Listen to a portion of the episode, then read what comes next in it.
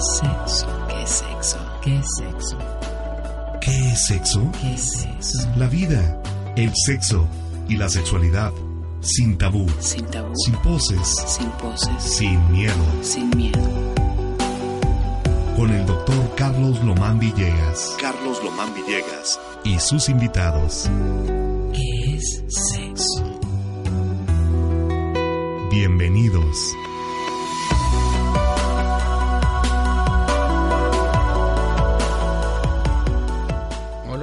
Buenas noches. Bienvenidos a una emisión más de ¿Qué es sexo? Su servidor, doctor Carlos José Lomán Villegas, y mi invitada aquí, como diría yo, abajo a mi derecha. Hola, ¿qué tal a todos? Mucho gusto. Soy la doctora Silvana Lomán y es un placer estar un jueves más aquí con ustedes. en ¿Qué es sexo? ¿Qué es sexo? Eh, hoy vamos a iniciar, bueno, este, a nuestros compañeros del Facebook Live también un saludo muy grande, que nos están viendo en este momento. Eh, ahora ya tenemos dos cámaras. Sí, además tenemos una, una noticia, creo que no le dimos la vez Mm, Se pasada. había dado como los pormenores, pero ya a partir de... Bueno, al rato lo comentamos más. Ajá, al final, más- al final. Más adelante. Les dejamos con la, con la incógnita de qué, de qué va a pasar con el programa. Estamos en la idea de, de- de dar mejor servicio, mejorar y sobre todo orientar a, a la gente que pues, está muy emocionada.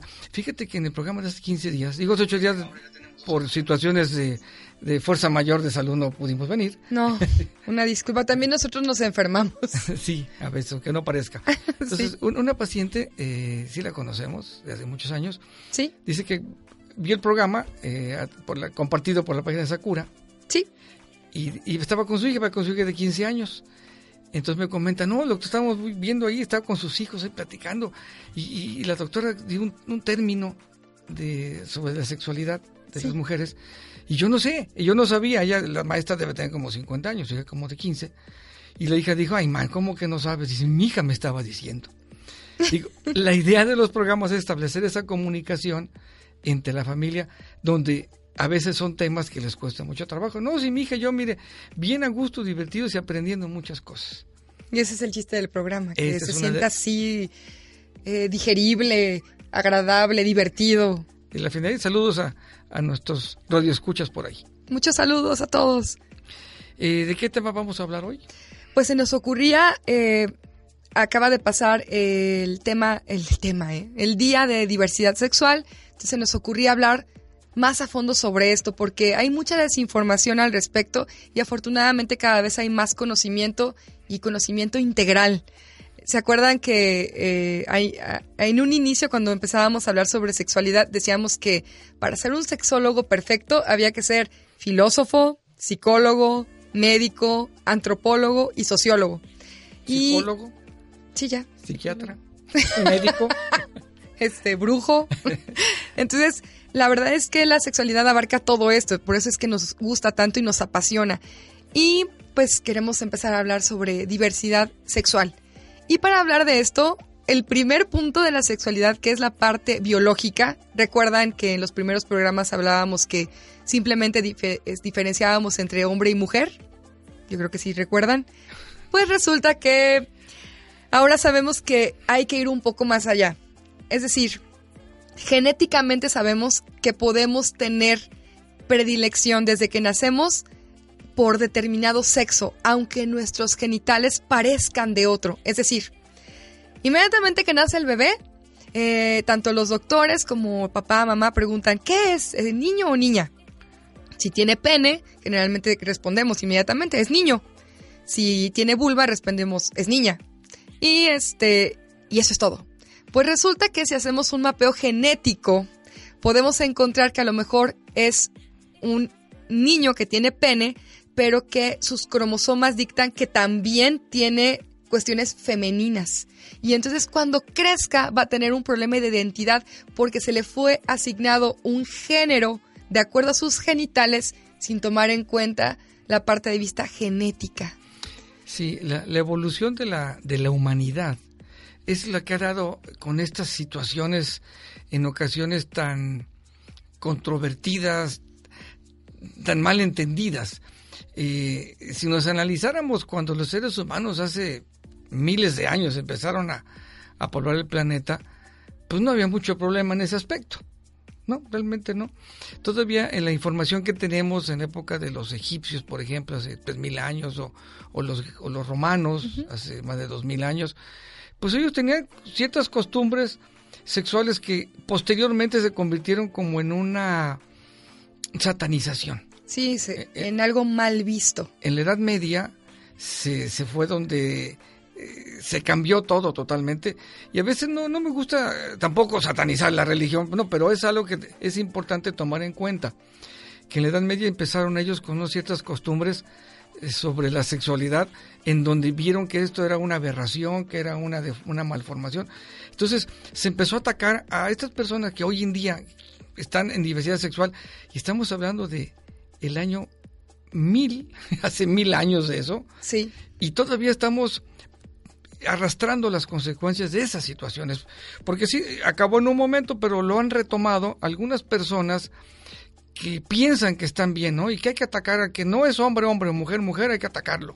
De hecho, tan solo en la, en la manifestación que, bueno, no fue manifestación, fue en ¿La la, marcha? que hubo de, de la comunidad de diversidad sexual, este, en la Ciudad de México, por ejemplo, me sorprendo de, de leer los comentarios actuales. O sea, estamos hablando que estamos en junio de julio de 2019 y los comentarios de es que está bien que marchen pero no está bien que se besen. No está bien que demuestren se- este, señales de afecto. No está bien que se exhiban a ver momento.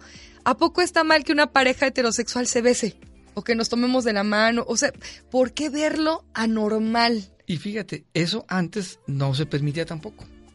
la, la expresión Sí, entre no, entre hombres y mujeres tampoco. No se, hace 100 años en, las en aquellas películas no se permitía un beso entre los actores.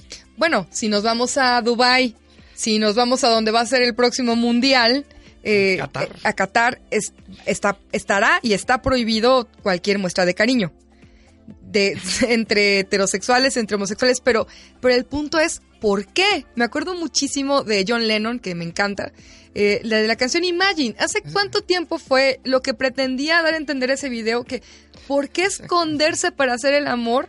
Y para hacer la guerra que se demuestre y la violencia adelante. Y las notas amarillistas, ¿por qué ahí no criticar? En cambio se están besando una pareja de hombres o una pareja de mujeres, no, qué horror, Dios los va a castigar, eso es antinatural, este, vaya, eh, de verdad que el programa es para eso, para que se den cuenta que desde, desde el punto de vista médico, psicológico, filosófico, eso no tiene nada de malo, no es ninguna enfermedad, no es ninguna patología y no es nada anormal. Hay que quitarnos esa palabra de la cabeza y de la boca.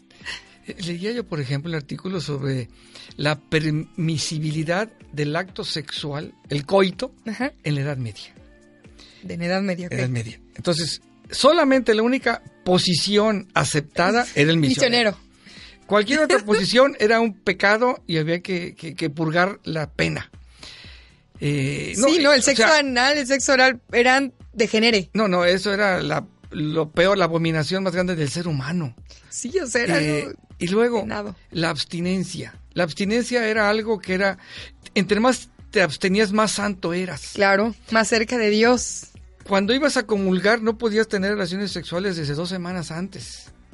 Dos semanas. Dos semanas. En todo lo que duraba la cuaresma no podías tener vida sexual activa.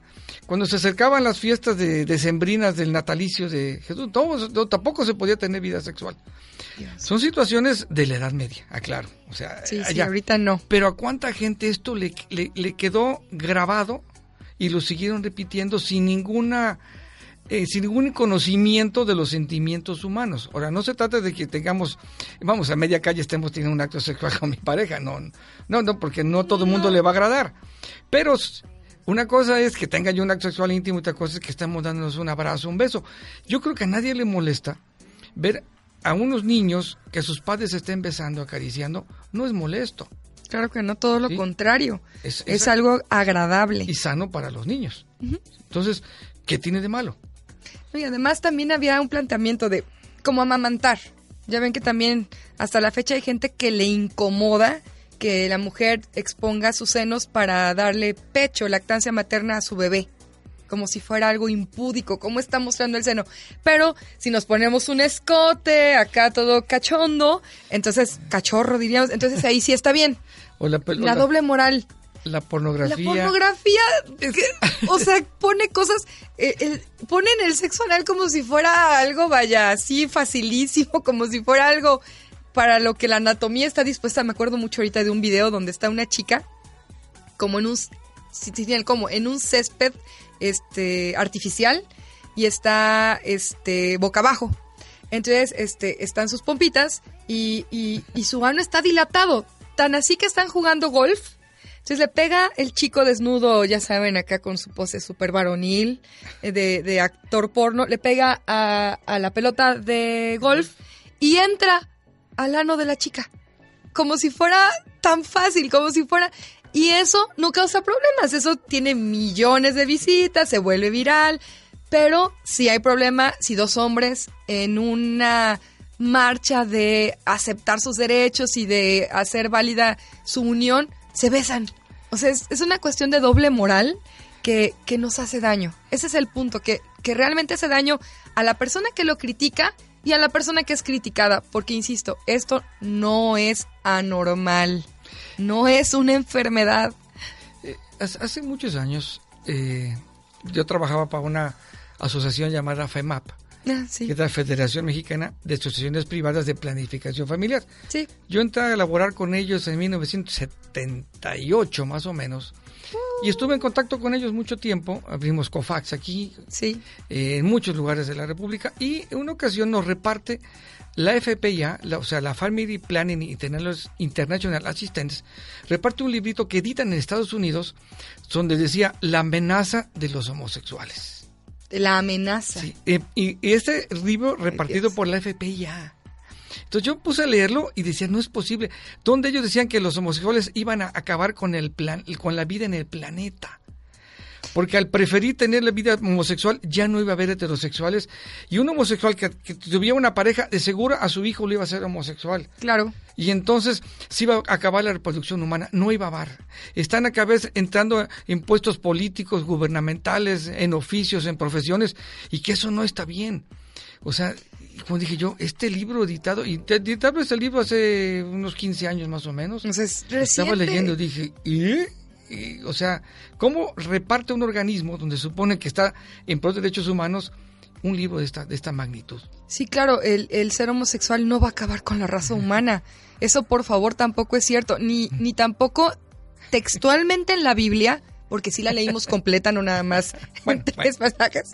Este, en ninguna parte dice que, que sea pecado estar hombre con hombre o mujer con mujer o ahorita vamos a hablar de lo que es cisexual y ser eh, de género binario brevemente para no no aburrirlos, pero también que sepamos de dónde vienen estas palabras y por qué es importante conocerlas, conocerlas, perdón.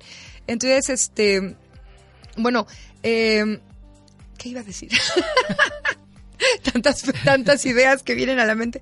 Bueno, eh, De, de- de- comentabas de las... de Ah, de, la homosexualidad. Entonces, este, que no se bien va a acabar la humanidad. que no se va a acabar la humanidad y que, insisto, que no es pecado porque la mayoría de los comentarios ofensivos al respecto es porque piensan que van a que, que estas personas están condenando a la humanidad, que por ellos Dios nos va a castigar.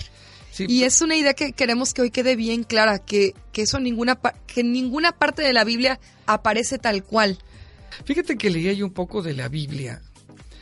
Eh, y hay también, o sea, hay personas que desde hace ya mm, pues muchos, unos dos siglos, un siglo, se pusieron a, a cuestionar la validez de los textos. Entonces decían, en cuanto al Nuevo Testamento, pues fue escrito por, digo, los que escriben el Nuevo Testamento, pues ni siquiera conocieron a Jesús la mayoría ¿No?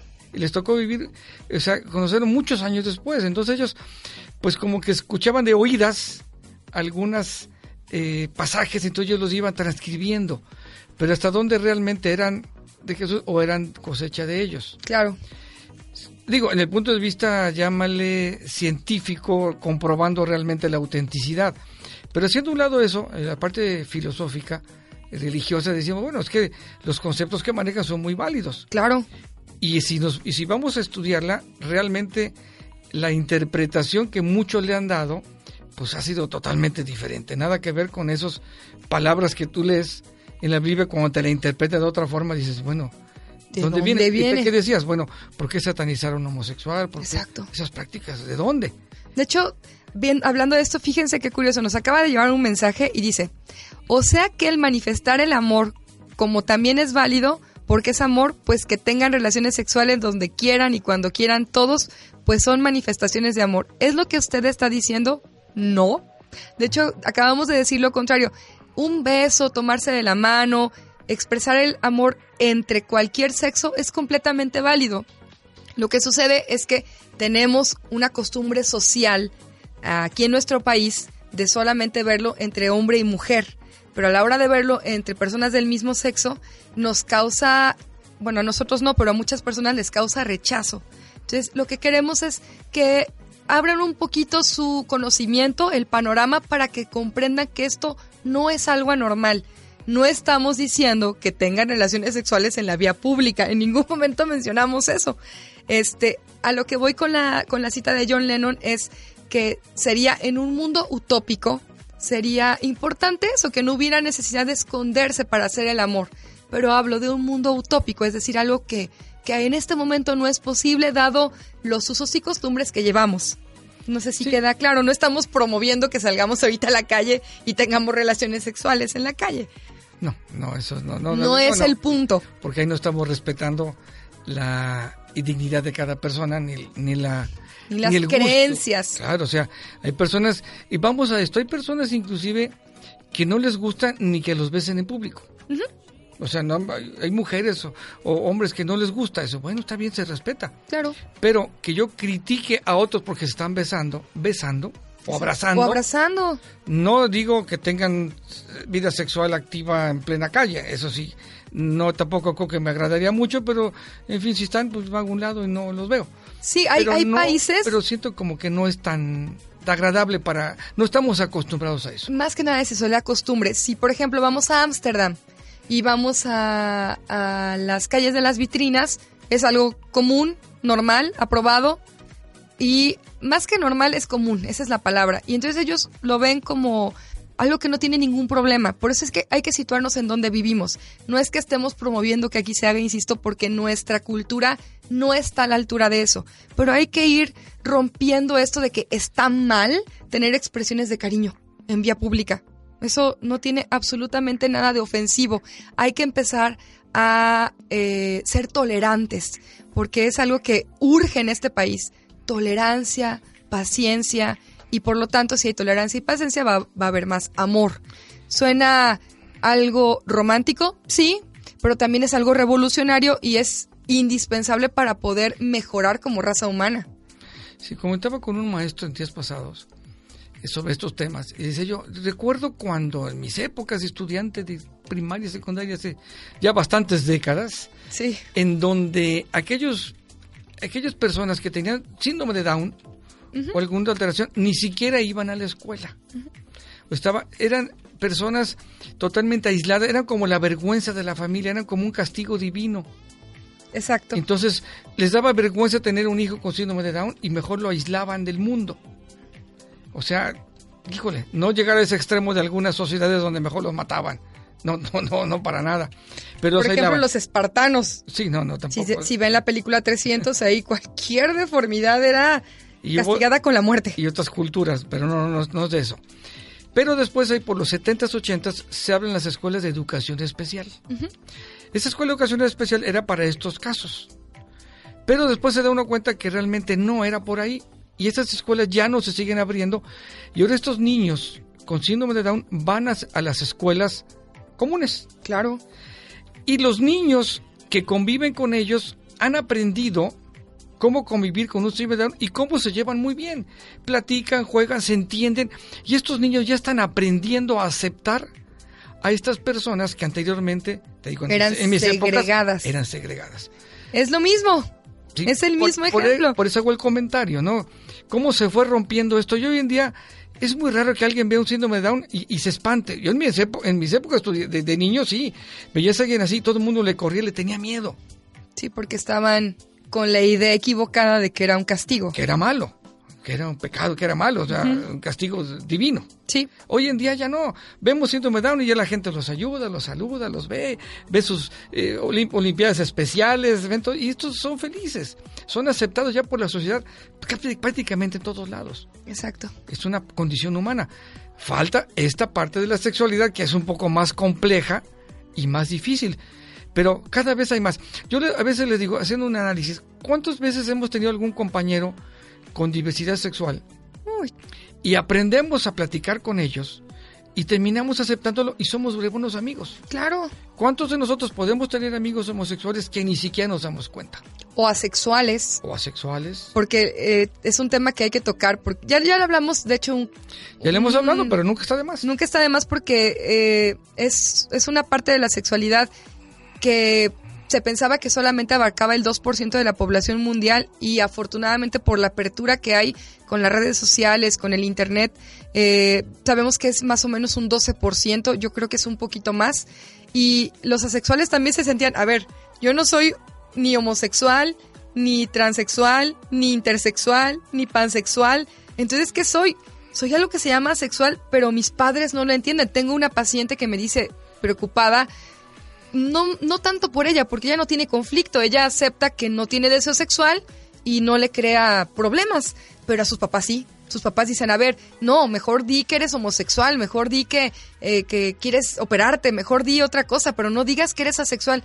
Pero ¿por qué no si es como se siente ella? Ella, los asexuales, no tienen deseo sexual por nadie.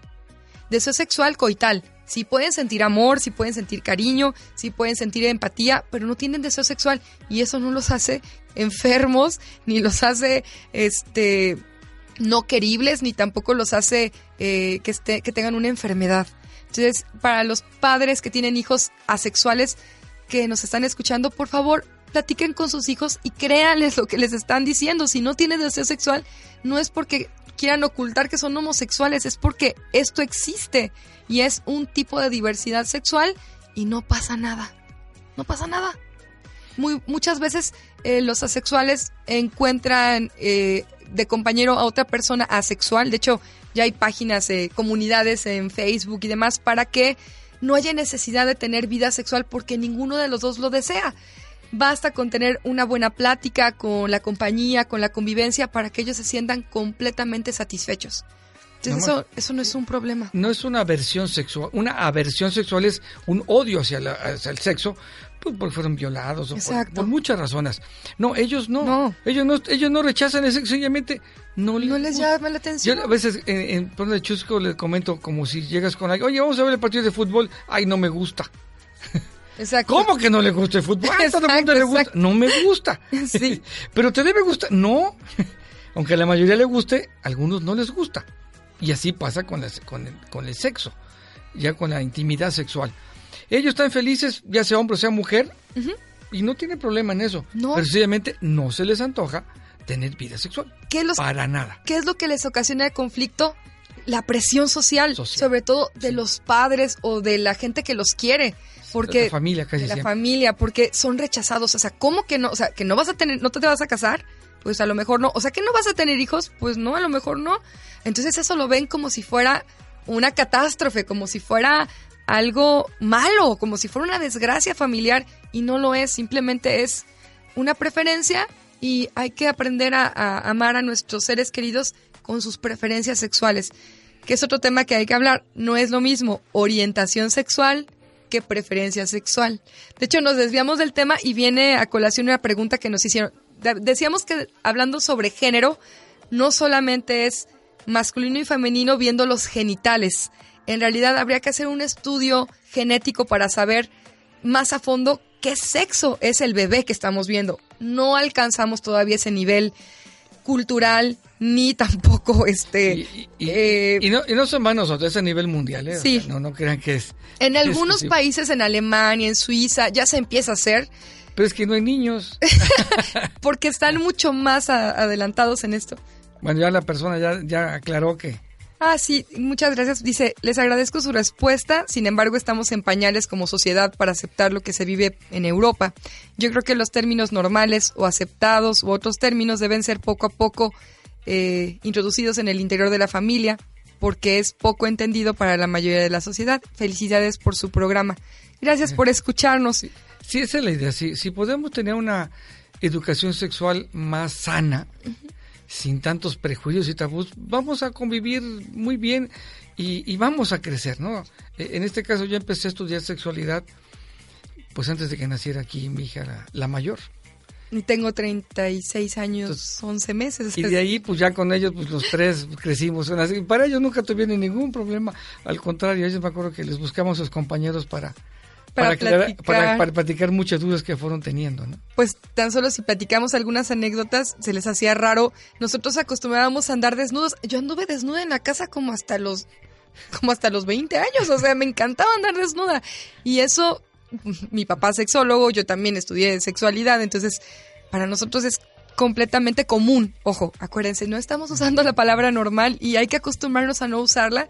Este, pero si no nos fijamos en el contexto, bueno, podrían decir, bueno, esa mujer está loca o esa familia, ¿qué, qué le pasa, no? Con esas costumbres. adentro de la casa. Sí, sí, adentro. afuera de la casa, no. No sé qué hubiera pasado, ya no estaría aquí yo. No, afuera de la casa no, no, para nada. No, no, adentro de la casa y con las cortinas cerradas. sí, sí. Pero yo muy, muy feliz. Este, tenemos una pregunta que va de la mano con el primer eh, aspecto que estamos hablando de la diversidad, que es lo biológico. Nos dice José Rafael, doctor, ¿es cierto que existen las personas hermafroditas? ¿Qué sucede con este tipo de personas? ¿Pueden contarnos más sobre ellos? ¿Es algo común? Gracias. Bueno, eh, hoy en día ya no se le conoce como hermafrodita y hablamos hoy en día porque muchos términos se van actualizando porque a veces sí podían causar eh, cierto rechazo o un estigma o la persona sentirse muy señalada. Claro. Hoy en día, ¿cómo se le llama a estos casos? Cuando, cuando tienen esta ambigüedad sexual. Pues se les llama intersexual. Intersexuales. y es la palabra aceptada por... Científicamente. Ajá, por toda la, la comunidad científica. Son intersexuales, tienen los dos sexos desde el punto de vista biológico y genético. Entonces es un caso muy importante que mencionar aquí porque es un error común, otra vez, tanto de los médicos como de los padres, maestros y de la sociedad en general, etiquetar. A ver, a mí se me hace que como que se ve más masculino. Pues entonces vamos a vestirlo como un niño y lo forman como un niño y resulta que él quiere ser niña. O viceversa. Una cosa es lo que se ve por fuera y otra cosa es lo que está por dentro. Claro. Eh, esto va avanzando. Digo, hoy en día tenemos unas formas de, de esto. Yo recuerdo, ahorita recuerdo cuando estuve, estuve una vez un tiempo en el, eh, en el hospital doctor Federico Gómez, en el Hospital Infantil de México. Sí. Que es una, vamos, es un parteaguas aquí en Latinoamérica en medicina infantil. Sí. Había un área en donde precisamente estos casos se veían. Y, estoy hablando de hace, pues creo que tú ni nacías. Sí. ¿Cómo se trataba esos casos? Nacía un niño, lo veían a ver, pues como que su ambigüedad, sexual. ¿Qué sucede? Como que se le ve, hace cuenta, un, se le ve un pene, pero resulta que no era un pene, era un clítoris. Era un clítoris hipertrófico. Pero levantabas lo que parecía unas bolsitas arrugadas que eran los labios mayores, como unos testículos arrugados, y abajo luego tenía un pequeño hoyito, ¿no? La epispadia y pospadia. Entonces, todas estas malformaciones genéticas se veían, y en aquella época pues no había ultrasonido, resonancia, entonces, ¿qué hacía uno, no? Pues a ver, Fíjate a dónde se llegaba en esa época, en esa hablo. Sí. Es hace casi cuatro décadas.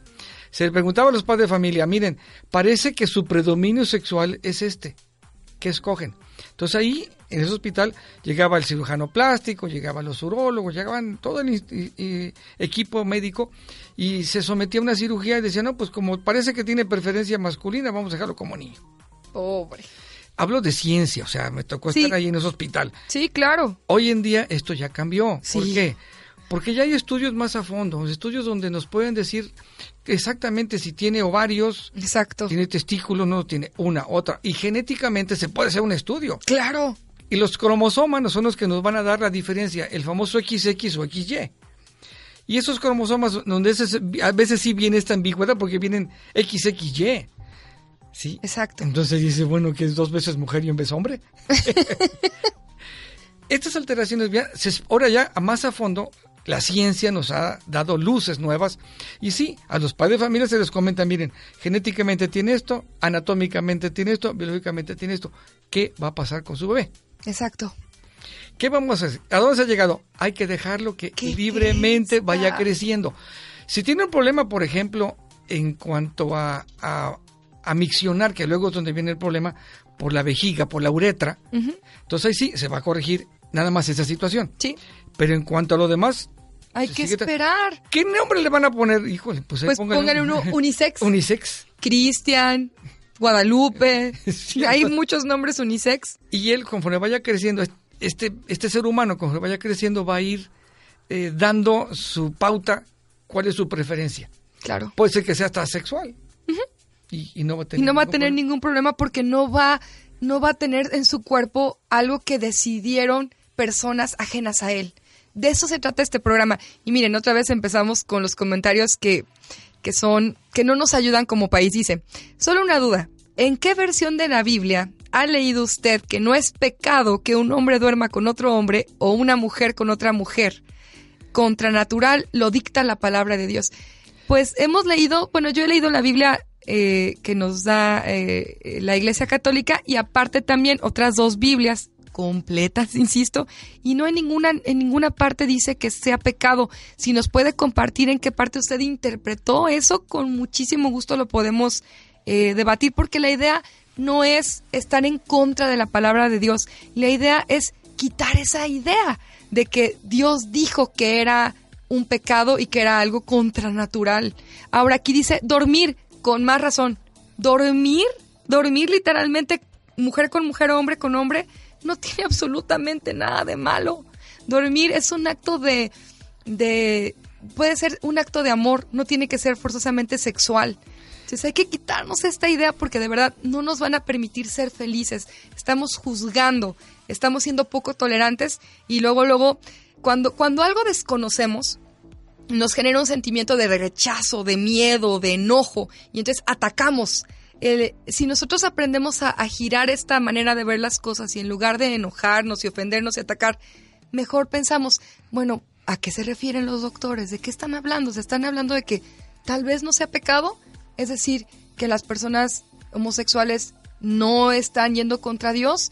Sí, de hecho de eso estamos hablando. Muchos homosexuales, eh, transexuales, asexuales, intersexuales creen en Dios.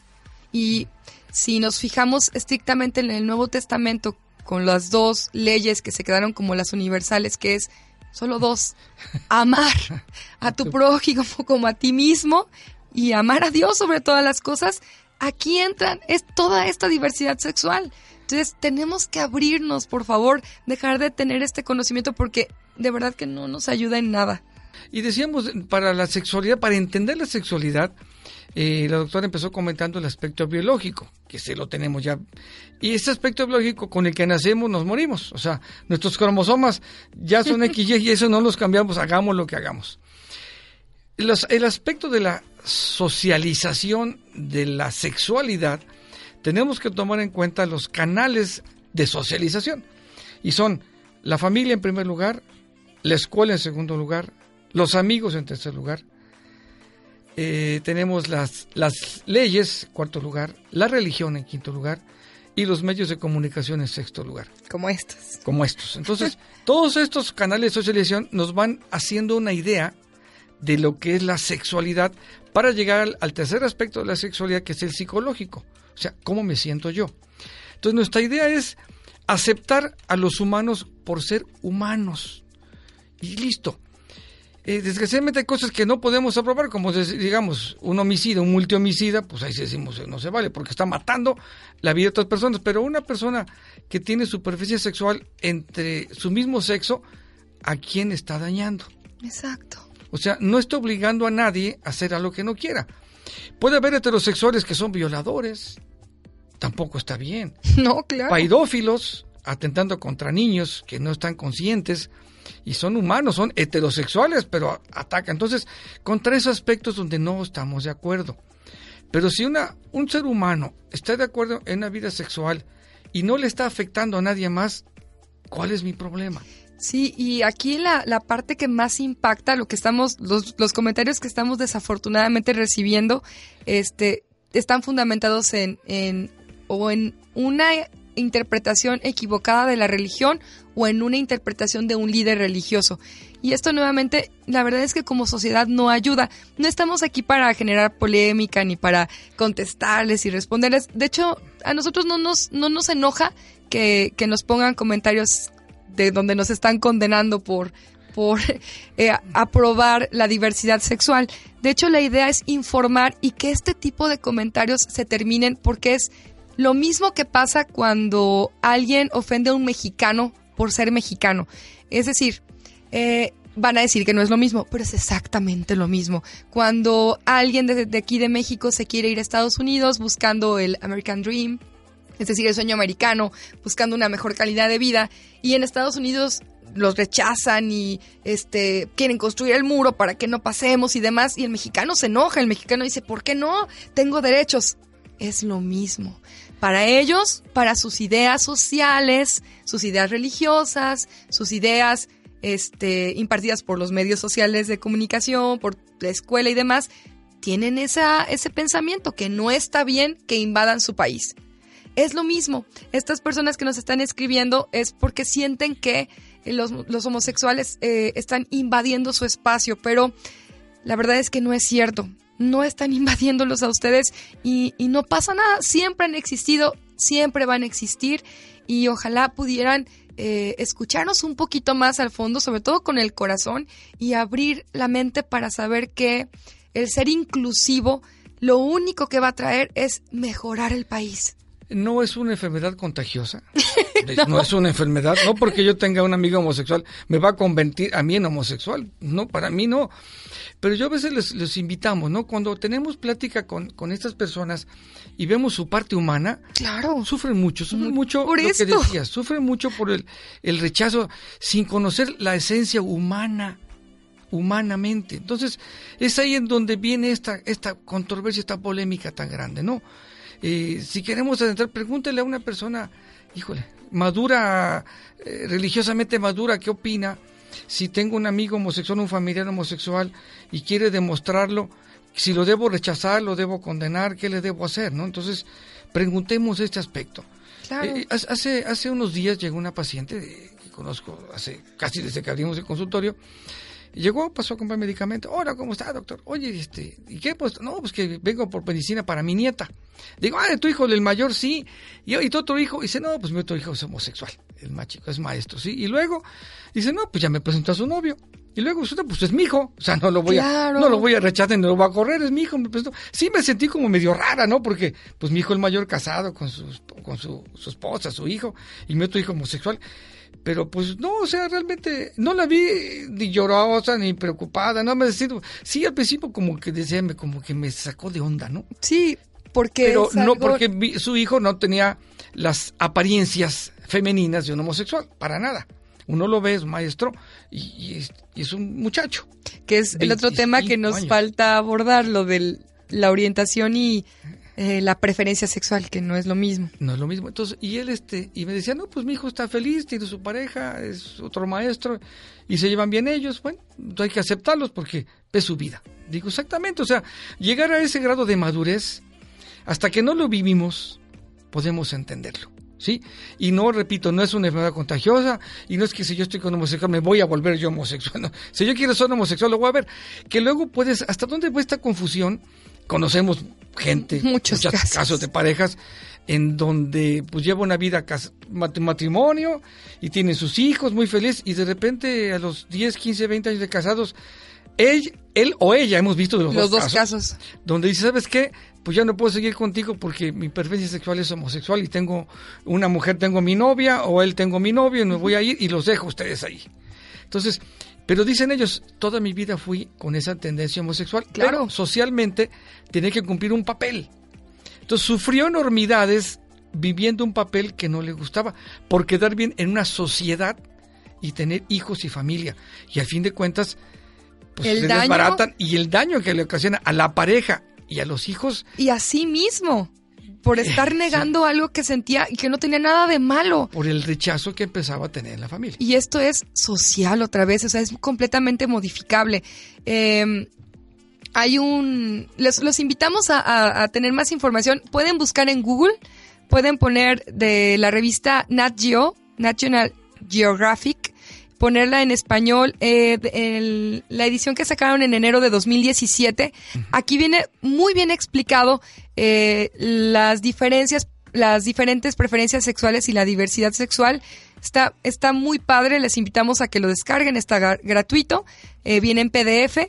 O también hay otra, hay otra revista que se llama Le Trans y es de julio del 2017. También está súper padre, dice, ni hombres ni mujeres, existir más allá del binario de género, que es lo que intentamos con, esta plática que vemos que no vamos a terminar porque todavía ni siquiera hemos hablado de lo que es cisgénero o binario. Este, pero es importante ir mencionando todo esto. Eh, hay un caso que acaba de pasar hace semanas. Recuerdan a nuestro gran cantante eh, Vicente Fernández. Su voz. Así. Y le gustaba un poquito la copita, su tequilita, hasta que su hígado dijo ya no puedo más y le dio cirrosis. Entonces necesitaba urgentemente un trasplante porque no puede vivir un ser humano sin hígado. Y le consiguieron un trasplante. ¿Y qué creen que pasó? ¿Qué? No lo aceptó. Porque como la persona a la que pertenecía había sido homosexual, él pensaba que podía volverse homosexual. Imagínate hasta dónde te puede llevar una creencia errónea de algo que, además, Alejandro Fernández, su hijo, así que digamos, uy, qué heterosexual, no es. Entonces. qué varonil. que digamos, uy, qué bárbaro, no lo es, ¿no? Entonces decidimos hablar de este tema porque, insisto, desafortunadamente sigue impactando de una manera eh, para la mayoría de la sociedad negativamente. Y, hay otra manera de verlo. Quiero leer un, breve pensamiento que nos envió un radioescucha. Dice, hoy y no mañana. Prefiero que compartas conmigo unos pocos minutos ahora que estoy vivo y no una noche entera cuando muera. Prefiero que me regales una sola flor ahora que estoy vivo y no me envíes un hermoso ramo cuando yo muera. Prefiero que me dediques una leve plegaria ahora que estoy vivo y no un político epitafio sobre mi tumba cuando yo muera. Prefiero disfrutar de los más íntimos detalles ahora que estoy vivo y no grandes manifestaciones cuando yo muera. Buenas noches, te desea tu amiga Irma R. Pues, no, buenas pues, noches, Irma, está muy bonito. buenas noches, Irmita. Y muy, muy acorde con esto. Sí, aquí volvemos a repetirla y, y lo recalcamos mucho porque es algo... Mmm, ¿por, qué, ¿Por qué estas marchas? Estas marchas de, de, de rechazo. Me acuerdo cuando Luther King, allá en los 60 hacía muchas marchas para la aceptación de la, de la raza hoy llamada afroamericana. Sí. O los negritos. sí para ser aceptados, donde su constitución política ya tenía dos siglos que lo habían aceptado y ellos todavía se rechazaban socialmente aceptar a, a los afroamericanos. Y lo estuvo haciendo. Pues fíjese que a pesar de que en los 60 todavía, con el famoso Rooney en el 2000, seguía el problema. Sí. Sí, el problema tan grave que sucedió en Los Ángeles. O sea, 40 años después prácticamente seguía el problema de ese rechazo. ¿Por qué no aceptar a alguien? que O sea, una raza negra ¿qué diferencia tiene conmigo? Con nosotros. O sea, por el color de la piel ya es menos humano. O sea, ¿hasta dónde acarreamos esa serie de prejuicios que no nos llevan a la convivencia sana entre los diferentes humanos? Hay que aceptarnos con nuestras debilidades, nuestras carencias, nuestros proyectos, nuestros beneficios. Y si vieran cuántos, cuántas personas homosexuales han hecho aportaciones tan importantísimas a todos los ámbitos de la humanidad, ¡ja! es increíble. ¿Quién es el padre de la computación, por ejemplo? ¿Saben? ¿Saben quién es? ¿Y saben cómo murió? ¿Saben por qué Apple escogió esa manzana como logo? Eh, podríamos pasarnos una noche entera hablando de esto. Eh, la mayoría de los mensajes son de lo mismo, de varias personas dicen que leamos. Ya leímos eh, Corintios 6 a 9 y no, no dice esto de que... Literalmente. Literalmente no dice que está prohibido que un hombre se acueste con otro hombre. Dice claramente condena la homosexualidad. este, quien quiere obedecer que lo haga, quien no, pues ustedes duerman tranquilos. Finalmente la Iglesia Católica no se opone a la homosexualidad por favorecer la Biblia, sino porque si todos fueran homosexuales se les acabarían los bautizos, cumpleaños, la primera comunión de cada niño, los 15 años. Es que no, hay, habemos tantos millones de seres humanos que no se acabaría esto. 8 mil millones, no, imagínense. No, es, no, no es por ahí. Entonces, este otra otra persona nos dice de Acayucan dice buenas noches amigos de qué sexo nosotros no juzgamos a nadie debido a que la Biblia es muy clara cuenta con leyes y principios que si nos dejamos regir por ella estaremos cosechando solo lo que sembramos. Y si existe un principio bíblico es primero a los Corintios del versículo 6 a 9 quisiera que leyera. Sí ya lo hemos este leído. Saludos a Cayucan y insistimos el enfoque que le están dando es es condenar y a lo que invitamos es dejar de condenar y darle otro sentido a estas palabras, porque las palabras em, pueden interpretarse de muchas maneras. Y este, y a lo que vamos es que el, ver esto y condenarlo no nos ayuda como nada, a nada como sociedad. Es nada más fomentar rechazo, odio y, y pues nos entristece eh, recibir estos mensajes, pero estamos acostumbrados y nuestra función es seguir informando para que algún día, ojalá y nos toque verlo, la mayoría de las personas logren eh, tener un panorama más amplio, dejar de juzgar, dejar de temer a lo desconocido y poder ser inclusivos, tolerantes y, de esta manera poder tener una vida mucho más así como bonita. así como aplicaba yo el, ejemplo de las personas con síndrome de Down, ojalá llegue el momento en que podamos convivir sanamente con los demás y, y tener cada quien su preferencia sexual que le guste, que le agrade y, en muchos cambian. Claro. Gracias. Se acabó una emisión más de ¿Qué es sexo? Saludos a que saludos a Cayucan, gracias por sus aportaciones.